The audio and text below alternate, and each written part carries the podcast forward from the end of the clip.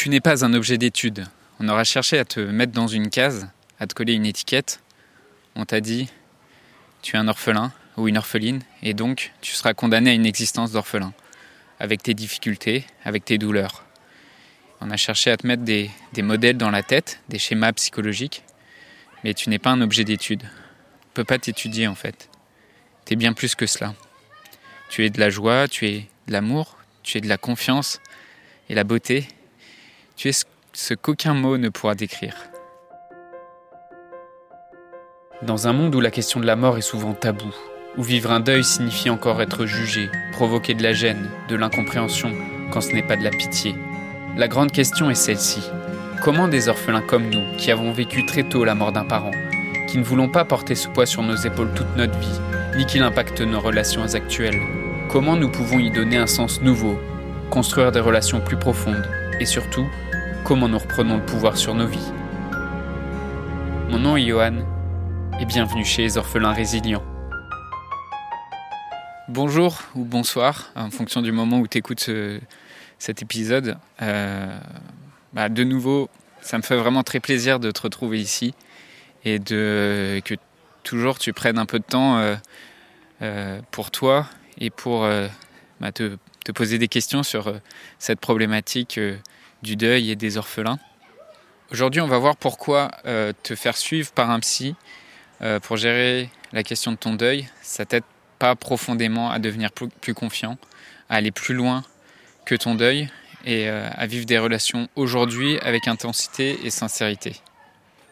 Alors quand j'ai commencé moi à m'intéresser à toute la psychologie, à la, manipulation qui peut exister à l'intérieur des relations, euh, au sein des familles, mais aussi au travail, j'ai rapidement découvert en fait qu'il y avait des modèles, des études scientifiques, euh, des, des, théories sur la psychologie, des théories statistiques, et au début, pour moi, ça a vraiment été euh, très réconfortant.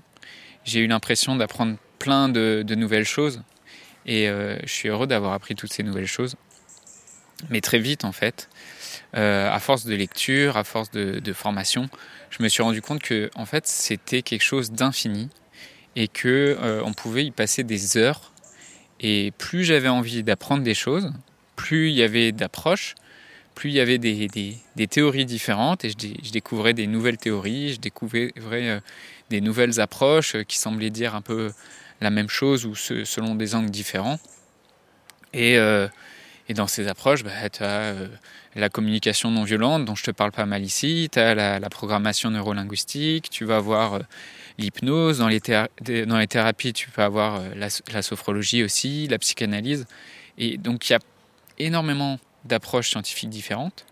Et euh, quand même, juste si tu t'intéresses juste à l'approche psychologique ou à la psychanalyse, euh, seul, ça t'ouvre déjà un champ immense et presque infini de recherche, de lecture. Et euh, j'ai compris en fait que c'était une quête sans fin, parce que la solution, je la cherchais en dehors de moi. Et je, cherchais euh, dans les citations euh, inspirantes, dans, dans toutes ces, ces, approches euh, scientifiques, une solution. Et puis je me suis après intéressé donc à, des approches plus poétiques, plus spirituelles. Et j'ai fini par comprendre en fait le piège psychologique, la logique dans laquelle je m'étais enfermé. Et c'est vraiment que je, cherchais à construire une confiance en moi à partir de sources externes. Et euh, ces sources d'inspiration, elles, étaient toujours à l'extérieur de moi. Et ça décrivait toujours des modèles euh, d'études à l'extérieur de moi. Et euh, pour moi, la psychologie et la psychanalyse, c'est vraiment les approches les plus symptomatiques de ce problème. Et je me souviens d'une orpheline que j'accompagnais qui m'a raconté qu'elle avait passé cinq ans en fait euh, suivie par une, psy euh, incompétente et que euh, au final elle, avait l'impression de tourner en rond, que qu'elle se sentait un peu étouffée, mais par contre qu'en m'écoutant, elle avait eu l'impression d'être d'être comprise et elle, se disait carrément que en fait les psys ça servait à rien. Et si c'est quelque chose qui t'est arrivé à toi, ou si c'est quelque chose qui t'arrive actuellement, euh, quand tu es en train de travailler, de suivre une thérapie sur, sur la question du deuil, euh, sur la question de ton deuil, sur la question de ton enfance en, tant qu'orphelin. Je voudrais que tu saches d'abord que c'est pas de ta faute et euh, que c'est important d'être bienveillant vis-à-vis de toi-même et de, de, dire que bah, c'est déjà du courage et de la volonté de vouloir travailler sur soi et que euh, jusqu'ici, tu as sûrement fait euh, des gros efforts pour en arriver là, et peut-être tu es déçu par ça et un peu perdu. Et malheureusement, moi, c'est quelque chose que, que j'entends beaucoup, que je lis beaucoup aussi dans les, témoignages d'orphelins. Et je voudrais que tu saches donc que tu n'es pas seul dans cette situation. Et je voudrais vraiment, c'est important que tu te déculpabilises de cette situation si tu l'as vécue ou si tu es en train de la vivre par rapport à cette approche, moi je comprends que c'est quelque chose qui est réconfortant comme approche parce qu'effectivement, comme je te le disais, moi aussi ça m'a beaucoup euh, rassuré en fait d'avoir euh, d'avoir euh, tous ces modèles psychologiques parce que ça donne un cadre et ça donne un modèle rationnel et des outils pour comprendre sa propre détresse. Et l'autre intérêt de la psychologie, d'être suivi par un psychologue ou par un psychanalyste, c'est que ça crée un lien et ça donne un lieu de, de confiance, euh, rassurant. Et euh, quelque part, pour moi, les, psychanalystes et les psychologues, c'est un peu des, euh, c'est un peu le nouvel endroit pour. avant, on allait au confessionnal quand on avait des, des problèmes ou, on se posait des questions, et maintenant, on va aller chez le psy. Quoi. Et donc, ça aide d'avoir aussi en face de soi une personne qui adopte une posture d'autorité, parce que bah, forcément, c'est rassurant en fait d'avoir quelqu'un euh, qui a une posture d'autorité par rapport à soi. Mais euh, si tu as l'impression que ça te mène nulle part après plusieurs séances, après plusieurs mois, voire plusieurs années, euh, que tu as l'impression que tu tournes en rond, ou que tu as juste passé énormément de temps à, remuer ton passé, à remuer tes histoires, et que tu juste tu passes ton temps à te dire bah, d'où ça vient tes difficultés en tant qu'orphelin, ben ça vient de ton vécu d'orphelin ou ça vient de telle personne dans ma famille euh, qui a de l'impact sur moi. Une fois que tu as passé des, mois, voire des années à tourner en rond avec un psychologue sur ces questions-là, euh, et si tu regardes ton, psychologue, mais je pense aussi il y, a, des coachs euh, et, ou même des thérapeutes, si tu regardes ce, thérapeute qui te suit et que tu dis mais en fait lui ou où elle, là, il n'a pas l'air d'aller vraiment bien. Et euh, je me demande vraiment comment, en fait, il pourrait m'aider. Et c'est un peu comme euh, si euh, tu vas voir un médecin, mm, et ce médecin, il a plein de problèmes de santé, il est en surpoids, il boit de l'alcool, il fume, il fait pas de sport, mais lui, il va te dire, vas-y, fais du sport, mange sainement, alors que lui ne le fait pas. Bah, moi, si j'avais un conseil et que tu te rends compte que tu observes ça chez ton thérapeute, chez ton psy, que c'est pas une personne qui semble vraiment épanouie, souriante, dynamique, motivée, euh, ambitieuse, j'ai envie de te dire fuis, mais fuis très loin. Parce que personnellement, moi, euh, le, proverbe euh, le, cordonnier, c'est celui qui est le plus mal chaussé. Moi, je vais pas aller me faire chausser chez un cordonnier qui est mal chaussé, en fait. Et euh, ça, ça me fait vraiment penser à. Il y a une pièce de Molière qui s'appelle euh, Le médecin malgré lui, qui décrit parfaitement euh, cette posture d'autorité que prennent des personnes qui sont pas du tout légitimes, enfin en tout cas qui, dont la vie ne démontre pas ce qu'elle cherche à enseigner. Et donc cette pièce du médecin malgré lui, dans l'acte 2, il y a un personnage qui s'appelle Géronte, qui est le père en fait euh, d'une fille qui est, tombée malade. Et il a fait venir euh, un autre personnage qui s'appelle Sganarelle, euh, qui se fait passer lui pour un médecin suite à un quiproquo. et, et donc Sganarelle, donc le faux médecin, il lui fait une grande démonstration de son savoir. Nous autres, les grands médecins, nous connaissons d'abord les choses. Un ignorant, il aurait été embarrassé, il vous aurait dit c'est ceci, c'est cela. Mais moi, je vois directement au premier coup ce qui se passe. Et ce médecin-là, il, fait, ce faux médecin-là, il fait une, grande démonstration en latin de son savoir. Et à la fin de, la scène, il finit par prescrire du pain trempé dans un verre de vin pour soigner la fille. Donc forcément, tu comprends bien que... En fait, c'est, si, tu, si tu vois ça, toi, euh, tu as l'impression de vivre ça avec ton thérapeute, euh, qu'en fait, il passe plus de temps à te à te, t'expliquer des modèles euh, ou te sortir des modèles de, psychanalyse et tout ça, euh, bah, je pense qu'il y a, y a peut-être des questions à se poser. Je pense que quand, je cherche une aide psychologique, moi je chercherais plutôt vers quelqu'un qui est bien dans ses baskets, confiant et inspirant, et pour qui sa vie démontre ça. Et euh, moi, quand j'ai voulu, euh, par exemple, apprendre à, faire des rencontres, à séduire, ben, je ne suis pas allé euh, demander à un ami qui était timide, qui manquait de confiance en, lui, ou à quelqu'un qui utilisait les applications et les réseaux sociaux pour draguer parce qu'il n'osait pas aller parler à des personnes en soirée ou aborder des personnes dans la rue. Et c'est pareil, euh, si je cherche des conseils euh, pour euh, construire un couple ou pour mon couple, et je ne vais pas aller les demander à une personne qui a été qui est divorcée et qui a, eu, qui a perdu tout espoir dans le couple et qui ressasse tout le temps sa rancune envers les hommes ou envers les femmes. Enfin voilà, je pense que tu as compris un peu le principe. Et l'autre chose qui est problématique par rapport à la, psychologie, euh, c'est que ou la psychanalyse, c'est que ça reste toujours dans la logique en fait qu'il y a un sachant, euh, comme je te le racontais dans la, pièce de Molière, il y a un sachant qui a des connaissances et qui va apprendre et qui va même pas apprendre en fait, il va traiter un non sachant sans même lui expliquer ce qui se passe et euh, et en fait bah, un patient il a besoin d'un médecin et réciproquement et le médecin il a besoin du patient en fait tant que tu es malade, le médecin a besoin de toi et réciproquement. Et pour moi, la psychologie, en fait, c'est un, système de pensée qui reste euh, assez fermé. Ça peut être infini, en fait, d'aller fouiller dans ses pensées, d'aller fouiller dans son passé.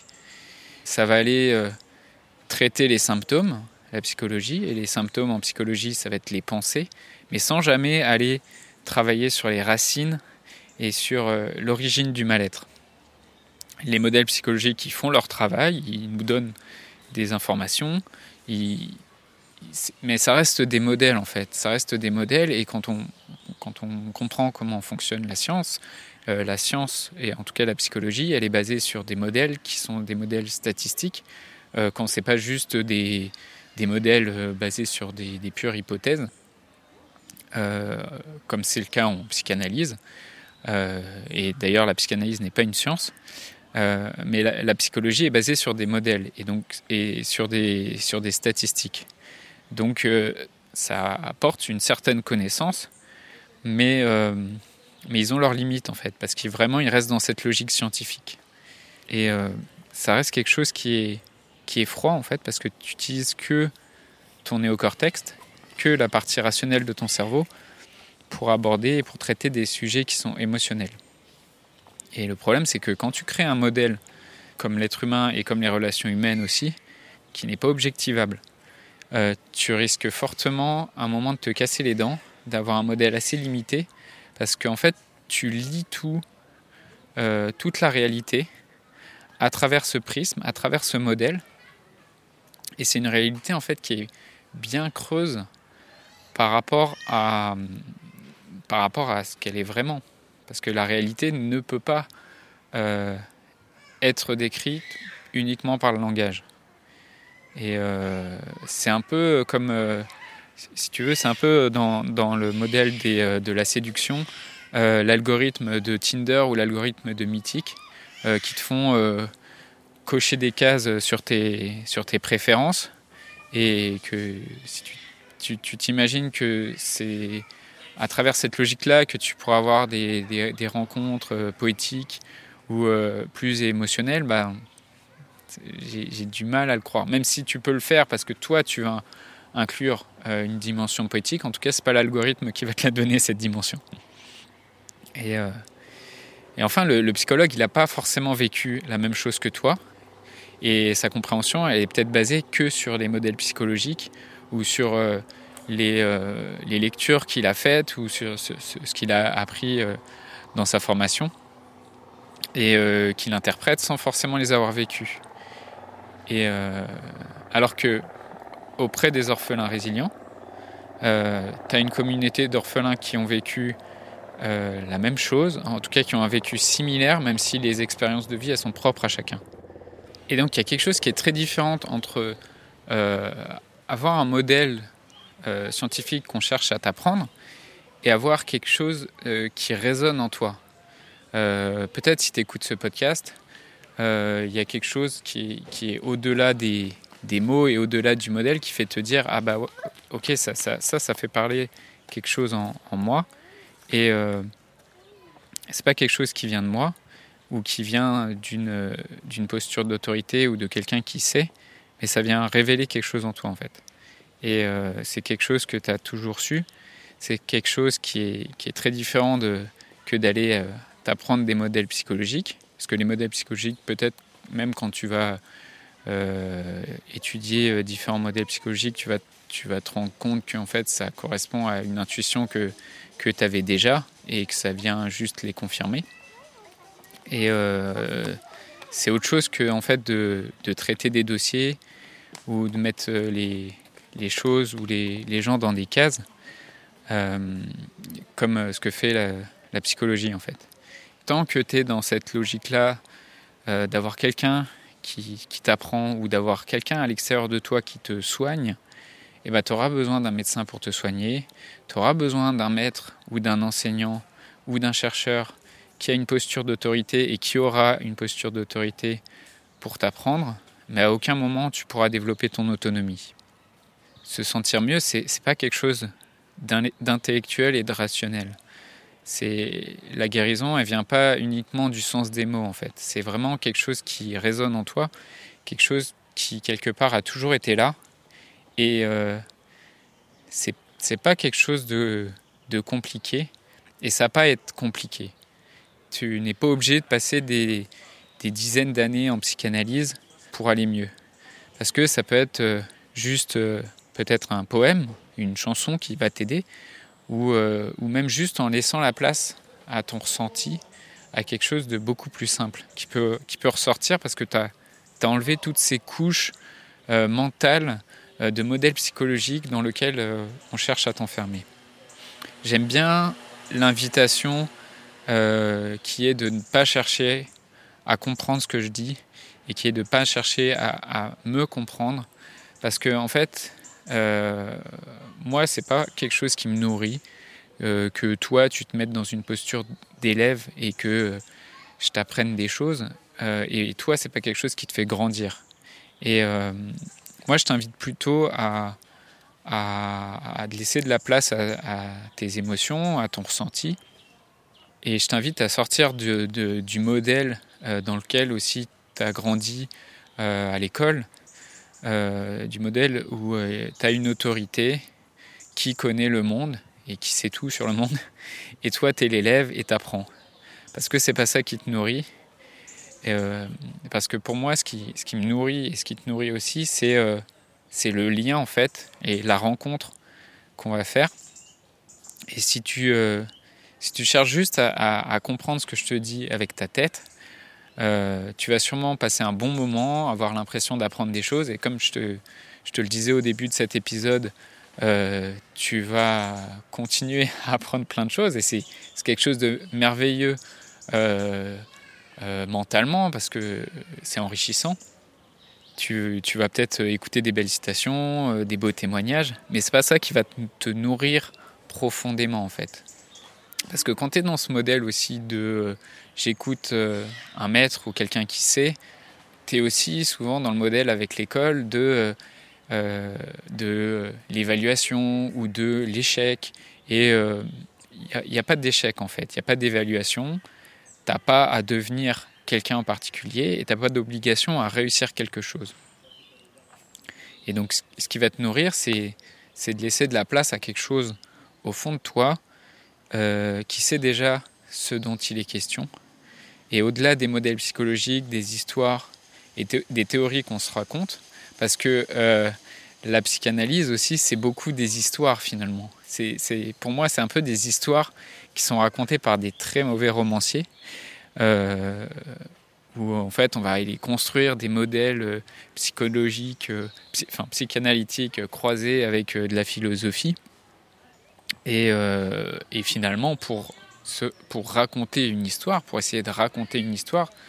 Euh, mais une fois qu'on sait raconter des histoires, enfin c'est c'est super de se raconter des histoires, mais est-ce que tu veux te raconter des histoires ou est-ce que tu veux vivre? Et, ça, enfin, pour moi, ça c'est la, la, question la plus importante. Donc il faut vraiment qu'il y ait quelque chose qui, qui vienne pas seulement d'une compréhension intellectuelle, mais en fait, dans ce mariage entre euh, ton ressenti, ton, cœur, et avec ta pensée. Et c'est quelque chose de beaucoup plus puissant que juste une compréhension intellectuelle. Parce qu'en fait, tu n'es pas un livre, on ne peut pas t'étudier, moi je ne peux pas t'étudier, toi tu ne peux pas t'étudier. Donc ça serait peine perdue en fait de, de juste chercher à s'étudier. Parce que c'est un champ illimité et infini. Il y a beaucoup mieux à faire que s'étudier. Il y a juste s'offrir, être, être dans la relation. Et c'est beaucoup plus direct que de chercher à s'étudier.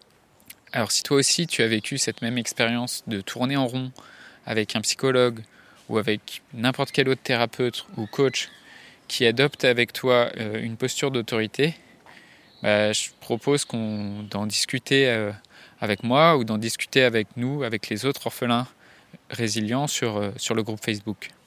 Je voudrais te remercier d'avoir écouté cet épisode et j'espère sincèrement que ce que je t'ai partagé aujourd'hui t'a aidé. Si ça t'a aidé, alors assure-toi de le partager avec quelqu'un d'autre qui en a besoin. J'ai créé récemment un groupe Facebook qui rassemble des orphelins ayant pour mission de partager leur expérience et de s'entraider. Ce groupe s'appelle Orphelins Résilients et l'accès est gratuit. Tu peux retrouver tous les détails pour rejoindre le groupe dans la description du podcast. Orphelins Résilients, c'est une communauté d'orphelins entreprenants, audacieux, ayant réellement envie de faire une différence dans leurs relations auprès de leurs proches et avoir une vie de couple inspirante. Dans ce groupe, tu retrouveras des interviews d'experts et d'artistes, des questions-réponses, des lives et des méditations, et surtout un groupe d'orphelins motivés, courageux et bienveillants. Donc je t'invite à rejoindre le groupe dès maintenant, c'est l'endroit dans lequel je partage le plus de contenu en ce moment. Le podcast Orphelin Résilient, c'est un nouvel épisode tous les jours du lundi au vendredi à 8h. Merci encore pour ton écoute. Je te laisse découvrir le sujet du prochain épisode. À très vite. Dans le prochain épisode, on parlera du tabou autour de la mort et du droit à aller mal.